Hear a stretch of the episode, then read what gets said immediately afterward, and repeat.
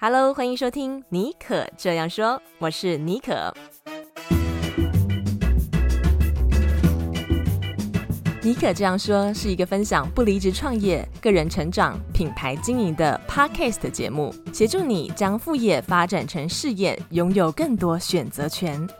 你也可以这样说，改写自己的人生故事。Hello，欢迎收听今天的节目。今天的来宾很特别哦，他是一位知名的 YouTuber 小日刀口。那他有一个另外一个绰号叫做“失恋女王”哦。今天我们的节目呢，要来聊一个话题，可以算是人生的课题哦，就是失恋。不知道你距离上一次的失恋是什么时候，还是你现在正在历经一次刻骨铭心的失恋，或者是这个呃分手？那么呢，小日刀口今天会带着他的新书《失恋快乐，祝我快乐》来到我们节目中，跟我们分享要怎么样面对失恋，以及要怎么样透过失恋哦，更加了解自己，活出一个全新的自我哦。那在节目的后半段呢，我们也会聊到啊，嗯，这个很特殊的职业 YouTuber 啊，小日刀口是怎么样因缘际会成为 YouTuber 的，以及要怎么样可以成为一位呃成功的 YouTuber，还有 YouTuber 要怎么样面对就是数字的压力哦。OK，那在音乐过后，我们就进入今天的世界职人访谈秀。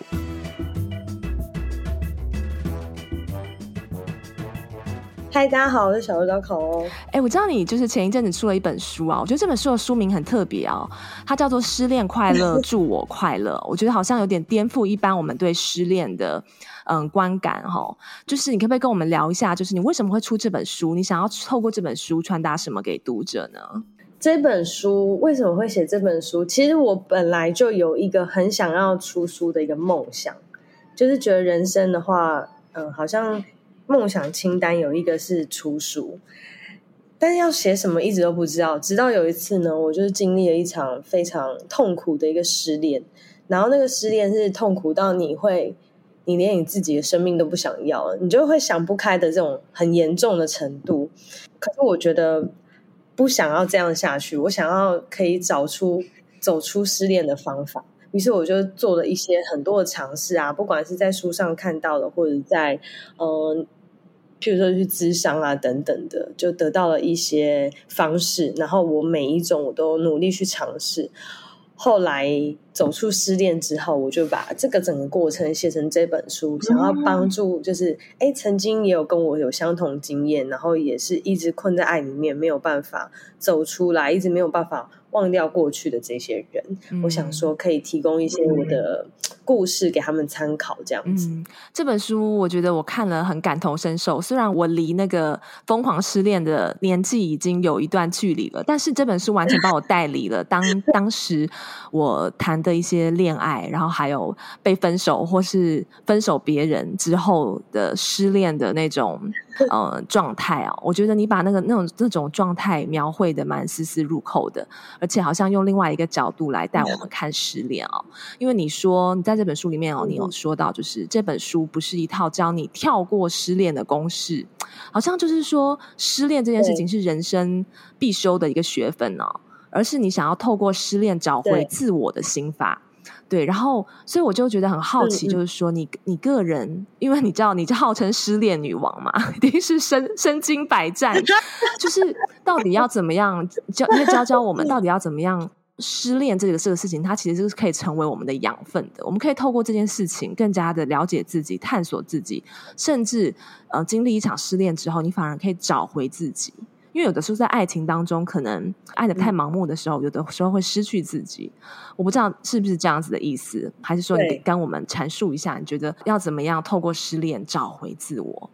我觉得两个人在一起的时候就很像两块粘土，有没有？你是把它和在一起的，所以呃，当另外一个人要离开的时候，就像是你要把这两个粘土把它扒开来。各自生活，可是其实不管你再怎么样切割的如何干净，你一定这个粘土都会有彼此的颜色在上面嘛。所以其实它是一个很难做切割的事情，尤其是一时之间、短时间内。那你要让对方慢慢的在自己心中褪色的话，我觉得是需要一点时间的。我当初就是，然后失恋的时候，就是会一直纠缠朋友啊，然后就会问说：“哎，我问你哦，你觉得失恋的时候到底要多久才会走出来啊？”然后我还有朋友就跟我讲说：“哦，例如说你如果交往两年，那你走出失恋就是一半的时间，就是必须要花一年的时间才可以走出来。”然后我就想说、嗯、啊，那也太久了吧！我现在就是都已经快要痛苦死掉了，竟然还要再等一年，就也很久这样。然后我就想说，不行不行，我一定要想尽办法。所以我就做了蛮多功课的。那其中我就有发现说，其实蛮多人都有讲到一个观念，就是说感情这件事情，其实你可以去探索你自己，因为我觉得。我觉得感情这种事情啊，任何的观念，它就跟价值观一样，它是没有对跟错的。但是为什么我跟对方之间会有这么大的差异？那就是来自于我的过往跟我的家庭，或者是我的父母，因为我的父母是我的第一个学习的对象嘛。那我们不知不觉就是在这样的环境中长大，所以可能会跟他落差很大。可是这些是我们交往的时候你不会发现的。所以后来我就知道说，哎，其实对于对方的家庭跟对方的人格怎么养成，他的观念什么的，其实要从他的原生家庭，还有他的朋朋友，就从他身边的朋友都可以去探讨。那。这个这个想法就是未来看对方的时候，就是未来找对象的时候很好用。那用在自己身上也很好，因为有时候我觉得我们已经太习惯自己是怎样，有时候要试着跳脱去看自己。但我原本不懂，嗯、我是经历这场失恋之后，我才发现说，哦，原来可以这样子跟自己说话。然后不知道你有没有玩过有一些游戏，它就是会把人抽离，有没有？然后就是很像用一种上帝视角去看自己跟看他人。嗯、对，我有看过有一篇文章，他就有分享说，你可以当你在跟对方发生争执的时候，你先按下暂停键，然后你试着把自己抽离，然后你就会知道说，哦，原来我我竟然是讲话这么讨人厌，或者是我竟然这么咄咄逼人，那他应该要用什么样的方式跟他沟通会比较好？就以前是不懂的，但经过这场实践之后，我开始探讨，原来哦自己是长这样子。你开始慢慢了解自己，然后开始知道自己原来是这个样子的。可是以前还没有经历这样子的失恋的时候，是没有办法去从他人的角度看自己的。我真的希望我可以在更年轻的时候看到这本书啊，就不会那个时候在失恋的年轻，现在已经就是在这婚姻里面很久了。也许跟老公吵架的时候可以看一下这本书啊，我觉得就是可以、嗯、可以用第三个角度去看自己跟看对方。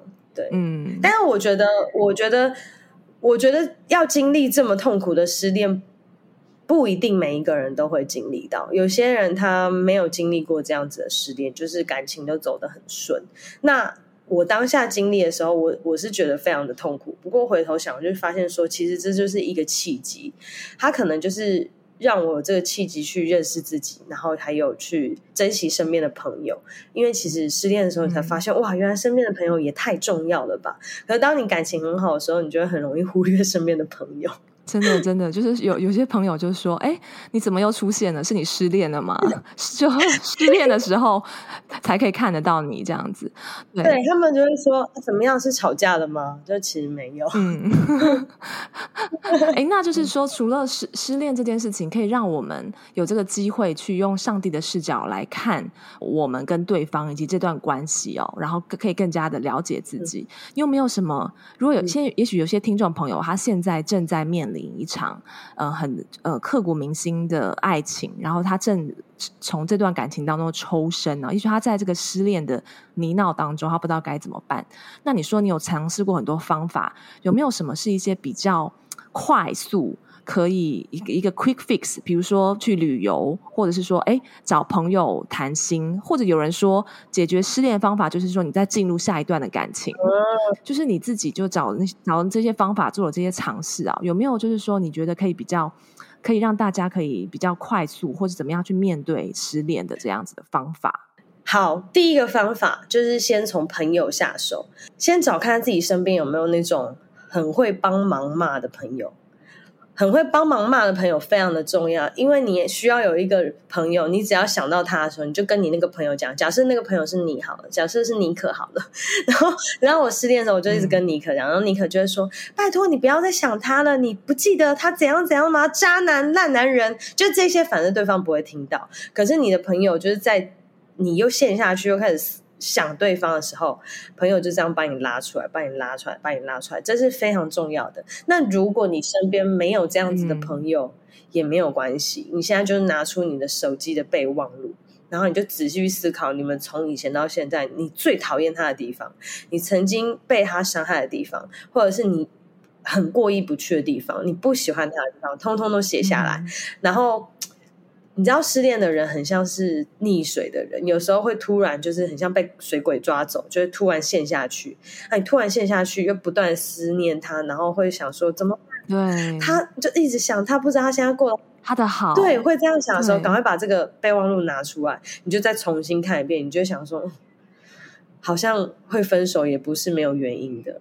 因为有时候我们会在当下没有办法去接受，我们会去美化自己跟对方之间的关系，也会美化他。因为一段感情不可能只有坏的，一定有好的部分。是，嗯，我们在失恋的当下，我们不想要去承认那些坏，所以就是借由备忘录，可以让自己去知道说，嗯，其实真的是蛮差的，其实分手真的是对的。嗯，哎，这个方式蛮理智的，好像就是透过书写，也把你自己的思绪做一个呃厘清，然后去写 pros and cons，在这段关系当中的优点跟火花，优点跟缺点，然后提醒自己，就是说哪一些地方是哎，是也许是两个人不适合，或者是说为什么会走到这一步的原因，就不会就是说自己陷入一个那种呃以往或者过去的那种思念当中。哦，我觉得这个方法不错，哎。好好好，就很理智的方式。对，我可以推荐给我的朋友这样子。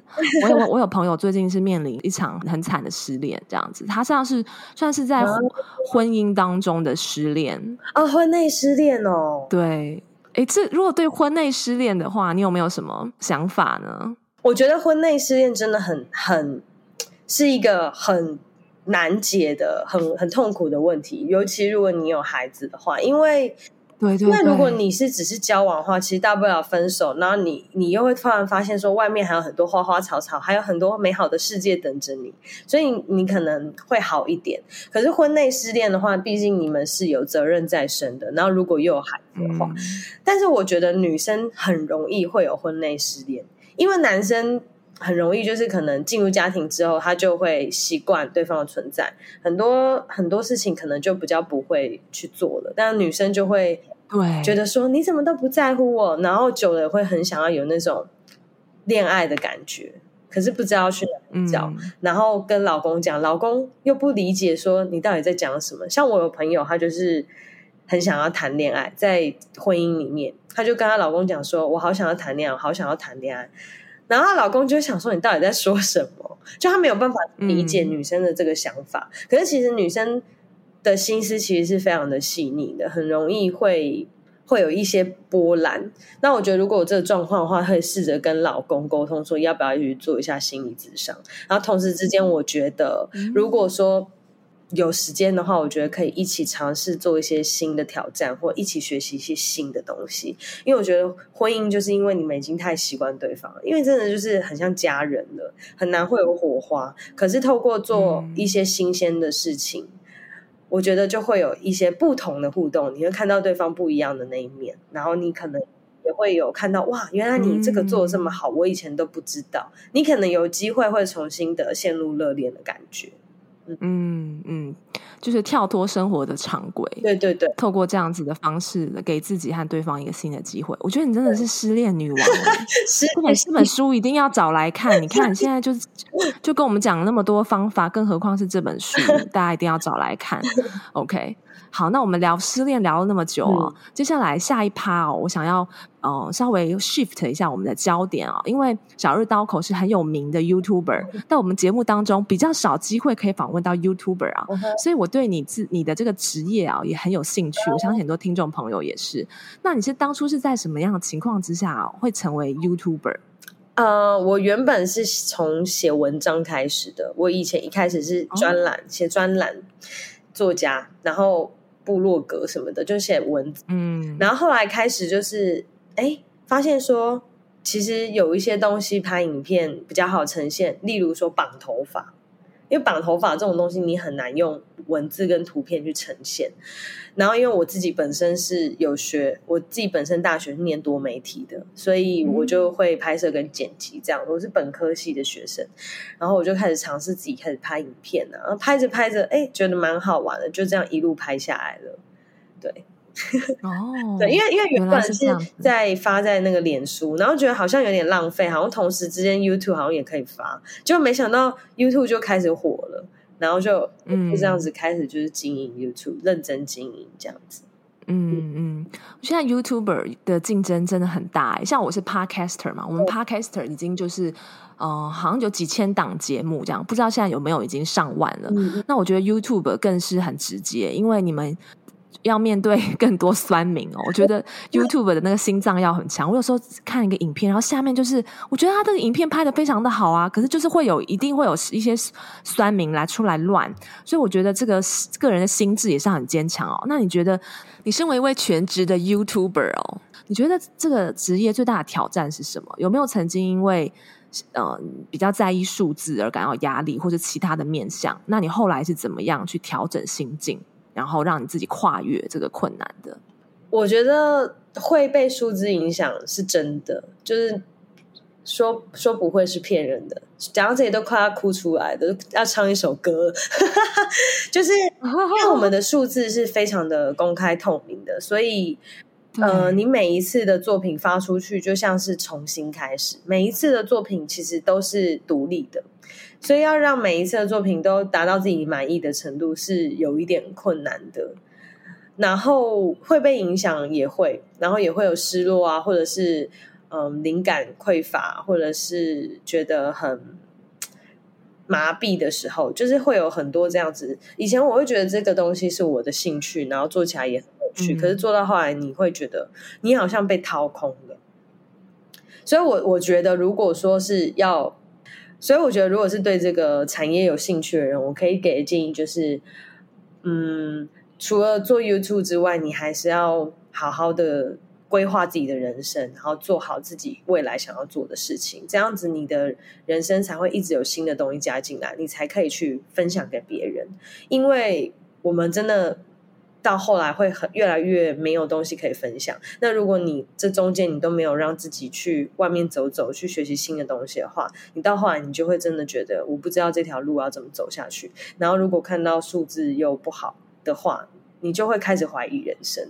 Exactly，对，因为我也是内容创作者嘛，我也是曾经就是说，嗯、呃，不知道是应该好像是写文章的时候做，我觉得做做 Podcast 相对来讲比较简单哦，因为就是可以邀访来宾，这样像你们这些很有料的来宾，就都是我给我很多灵感。嗯、但是写文章的时候，有的时候我也曾经经历过，就是真的不知道写什么，然后你觉得好像已经被掏空了，所以那个时候我也是有提醒自己，就发现说，哦，其实我一直不停的在给，在 output 出来，但是我。忘了去呃 input，就是说好好的，我忘了去好好的体验生活，好好的体验当下，所以我觉得这个真的很重要，就是给给每个内容创作者的呃一个小提醒，这样子。OK，那再来，你可不可以跟我们分享一下，就是说。哦，YouTube 现在竞争那么激烈哦，就是很多人是要出奇制胜的话，哦比如说要很敢讲啊，或者是说很敢秀，或者是主题拍摄要很很敢。但我觉得你的你的内容，你不是走这种剑走偏锋的，但是你就是一直很稳健，然后有很死忠的这个粉丝，然后这样很稳健的成长。现在已经有将近十七万的订阅者了哦。你觉得你可以这样子成为这么成功的 YouTuber，有没有什么方法心法？你觉得可以跟我们分享一下吗？我觉得第一个就是永远不要忘记自己是谁，因为我觉得很容易会看到别人的东西，你就会被影响，然后会有自我否定的时候。可是当你陷入这个时候是很正常的。可是，在你突然有这个感觉出来的时候，你要记得把自己拉回来。每一个人都是独一无二的，他成功的方法不代表我也会成功，我成功的方法未必现在我找不到，所以不要忘记自己是谁。你一定要去想说。你到底是谁，然后你要用什么样的方法。然后第二个就是我自己会，嗯，会突然之间的把自己关机，让自己好好的沉淀跟休息，去思考说我接下来可以怎么做。但是完全不拍片吗？那那段时间就不上片？如果有上岸的话，还是要 还是要发一下。就是如果是对对，如果是说，譬如说是有合作的话，我还是会拍。可是如果是你自己，嗯、关于你自己，你真的已经想不到东西的时候，你不要强迫你自己，你不会逼自己。对，因为那个东西，因为观众是很敏锐的，我们是拍的人会有。自己的知识的诅咒，你会有迷失。可是其实看的人他很敏感，他会感觉到你的任何一点点。就像你录 podcast，你今天声音有一点小鼻音，你的听众一定听得出来。你今天好像刚刚嗯呃发生什么事情，心情不好，其实你的听众一定都感觉得到。像我们录影片的话，就更明显了，就是更明显，对，会更明显。所以，如果说你是想要表现说你现在状态是这样，然后你跟大家分享，那我觉得很 OK。可是，如果你你真的觉得，如果你认为你现在做这件事很痛苦的话，那就要避免把这个痛苦的氛围传染给别人。嗯，我觉得适时的休息是非常的重要的。，OK。那在今天节目最后啊，因为现在呃有一些年轻人呢、啊，其实在国外也是啊，大家填志愿的时候，现在不是说要成为什么企业家，去华尔街上班，或者来戏谷工作，进入大企业，大家是希望可以成为内容创作者，做自媒体，成为 YouTuber。你觉得对于现在这样这种现象，网红已经成为就是真的是一个显学，而且是一个很夯的产业。你最后有没有想要给有心想要朝这行发展的年轻人一些话？你想要对他们说的？我其实觉得未来的世界的话，每一个人都会是 YouTuber，因为他只是开启一个账号而已。但同时之间，你要有自己其他的硬实力，然后跟你自己想要做的事情，你才不会，你才不会觉得说你好像迷失了自己，然后回头看，发现自己好像什么都没有做成。所以。不论是想要去溪谷工作也好，你想要开创个频道也好，我觉得是可以同时进行的，不一定要全心全意的全部放在 YouTube 身上。就是我觉得是像是分散风险的感觉，就是你一定要是有双重的。YouTube 只是一个其中一个身份而已，但是它不是全部。我觉得这样子的不要完全不要完全赌下去就对了啦，只做这件事情。对，你把它当成兴趣在做，因为未来真的会有。我觉得是每一个人都是都是 YouTuber。不知道你有没有看过有一部影集，美国的，他就在讲说未来的世界中每一个人都是你可以看得到对方的评分，就是你看到他的时候，你就可以看到他的分数。那我觉得未来也是这样子，就是。每一个人他都会使用社群软体，都是公开的，他可能都可以随手录一个影片，分享自己的所有的东西，他就会变成是常态，他就不会变成特殊的。那如果说大家都有的时候呢，你要如何做出差别？那就要去想你的差别性是在于哪里？你可能是来自于你的戏骨的工作，你可以跟大家分享你在戏骨工作的一些。状况跟一些心得，又或者是你是一个牙医，所以你告诉大家如何保健牙齿等等的。你要有一个你真正在做的事情，那 YouTube 只是你顺便跟大家分享。我觉得这样子的话，心态会比较正直，会比较健康。我觉得最后这个建议非常的棒，多元发展哦，不要就是说一头热的就投投入，然后把这个嗯做好这个风险管理，我觉得非常的棒。嗯，今天我们从这个失恋感情，然后聊到嗯，这个 YouTuber 这个职业要怎么样去面对压力跟挑战，然后给如果想要成为内容创作者、网红跟 YouTuber 的人的一些建议啊，非常开心可以邀请到小日刀口，那也祝福你这本书就是继续大卖。谢谢谢谢。听完今天的节目，不知道你对于失恋这件事情，还有成为 YouTuber 这件事情，有没有什么不同的想法？嗯，很希望你可以留言跟我讲听完节目之后的心得。那欢迎大家可以私讯到我的 IG 的信箱 sjbonjour sjbonjour。那也不要忘了啊，可以加入我的脸书的私密社团。我这个社团呢，主讨论的主要的内容啊，是这个个人品牌的经营，还有内容变现的经验和方法。那如果你对这个方面的主题有兴趣的话呢，都非常欢迎你可以加入。那你只要在脸书上面搜寻妮可，就是我的名字，内容。容变现力，你可内容变现力就可以了。那我也会把呃我的脸书私密社团的链接放在我们的节目资讯栏，希望可以在那边看到你哦。好，那我们就下次再见喽，拜拜。